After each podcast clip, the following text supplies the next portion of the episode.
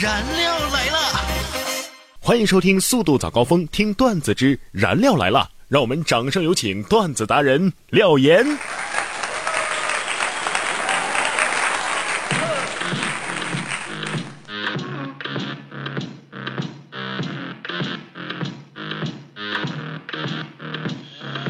每天十分钟，开心两小时。大家好，我是廖岩。首先还是进入到我们今天的廖岩廖语。这个世上有一种成功，就是以自己喜欢的方式过一生。是怎样的路，只要你想走，尽管朝前走吧。这世上原本没有正确的人生，只有你走过的路是属于你自己的。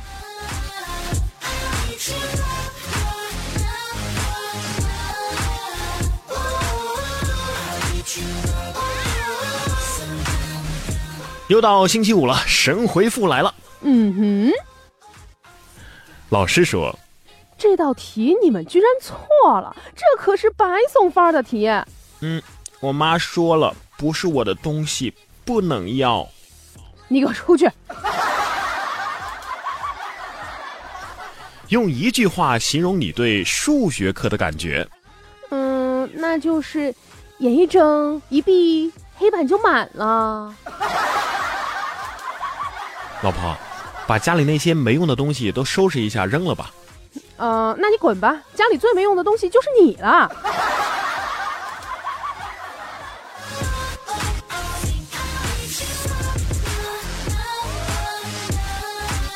历史上有哪些有名的洗脑名句呢？对于所有的中国人来说呀，有这么四个字的魔咒是永远绕不开的。只要有人对你说出这四个字，你就能中邪般的买票去最坑爹的景点，玩命爬上最艰险的山峰，吃下最难吃的餐馆的饭菜。哦，你猜这四个字是啥？这四个字是来都来了。问历史上最著名的秀恩爱事件是？烽火戏诸侯。问女朋友说：“啊，那个宋仲基好帅呀！”这个时候你应该怎么往下接呢？那又怎样呢？女朋友又没有我的漂亮。女朋友发短信说：“我想你了。”应该怎么回信才好？死脑筋啊！他发短信你就回短信啊？回电话呀？问：如果母鸡有思想，你觉得他会想些什么呢？我母鸡呀。有什么赞扬会让你觉得呃比较的尴尬？哎呀，这小伙子，呃，人不可貌相啊。为什么图书馆里不能穿拖鞋？以防翻书舔手指和看书抠脚丫的打起来。问：约妹子看电影时，对影片的选择有分歧，该怎么办呢？居然会有分歧，看来你确实只想看电影啊。问：如果孩子问，为什么我做错了事，大人就可以打我，而大人做错了事，我不能打他们呢？这该怎么回答呀？因为你打不过呀。等你打得过了，大人就会开始跟你讲道理啦。问：是否应该取消中小学强制性的文言文学习？数学，你们觉得实用性有限。平时谁会没事儿解个方程组？买菜用不上，不学。英语，你们觉得实用性有限。平时谁和外国人说话呀？看美剧都有字幕，买菜用不上，不学。物理，你们觉得实用性有限。平时谁没事儿那几个小滑块摆来摆去的呀？买菜用不上，不学。化学，你们觉得实用性有限。平时谁捣鼓什么硫酸铜啊？买菜用不上，不学。这文言文你们觉得实用性有限。平时谁闲着没事儿看古文啊？买菜用不上，不学。那你告诉我，义务教育学的是什么？是教你怎么买菜吗？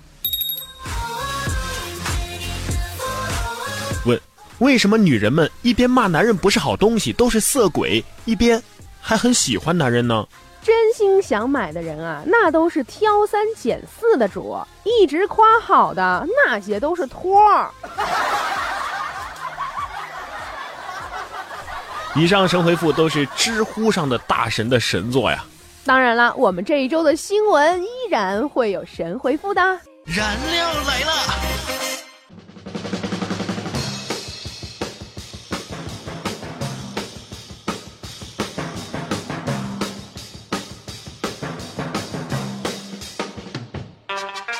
女子连看十八集韩剧，致急性青光眼失明。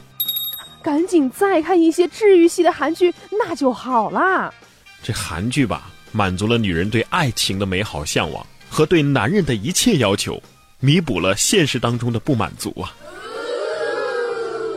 女性最讨厌十大用语出炉，多喝热水居首位。那女性最喜欢听的话，是不是钱不够跟我说？女性最口不对心的话是讨厌。成功破坏队形，雷军两会会场居然公然拿手机玩自拍。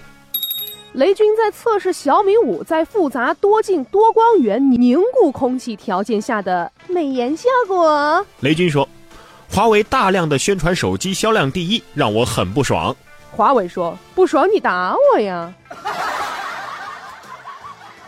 董明珠说：“对国人到国外买电饭煲特别生气，很遗憾，也很悲哀。”格力，那要不出个超变频电饭煲？九零后女排爆手狙击枪，擒拿样样精通，相亲吓跑男方。你敢出轨？哼！我就睁一只眼闭一只眼，然后扣动扳机。哈哈！多好的妹子呀，安全呐！汕头渔民捕获三百五十斤重的巨鱼，外观奇特。三百五十斤，这就是一头猪在海里游啊！外国呢是拍个照咱们就放了，我们国家拍个照咱们就吃了。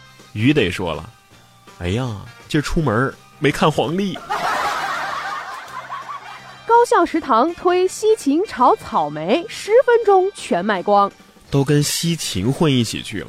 这草莓以后啊，在水果界是没法混了。你放心吧，这抢光了，肯定不是因为他们想吃，而是因为只是想发朋友圈而已。NASA 一宇航员太空生活一年，长高了五厘米。郭敬明表示：“我想去太空待五年。”我就想看看有没有替小四报名的。太空逆生长套餐现在开卖啦！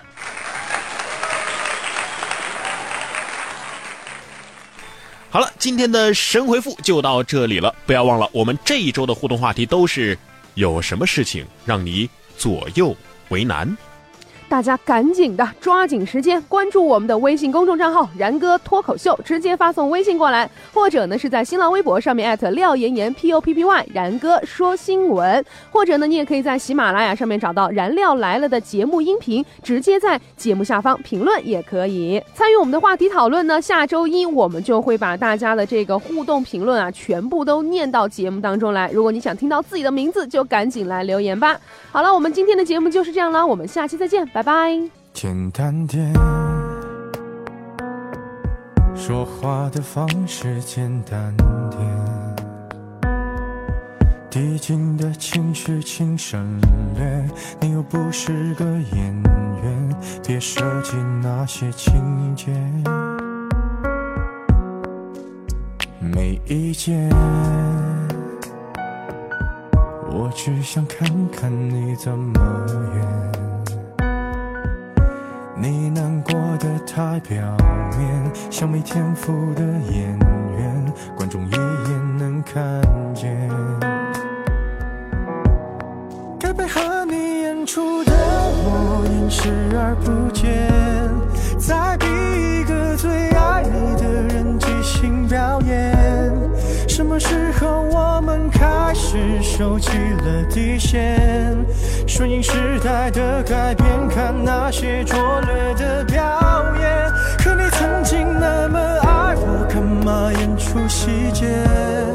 我该变成什么样子才能延缓厌倦？原来当爱放下防备后的这些那些，才是考验。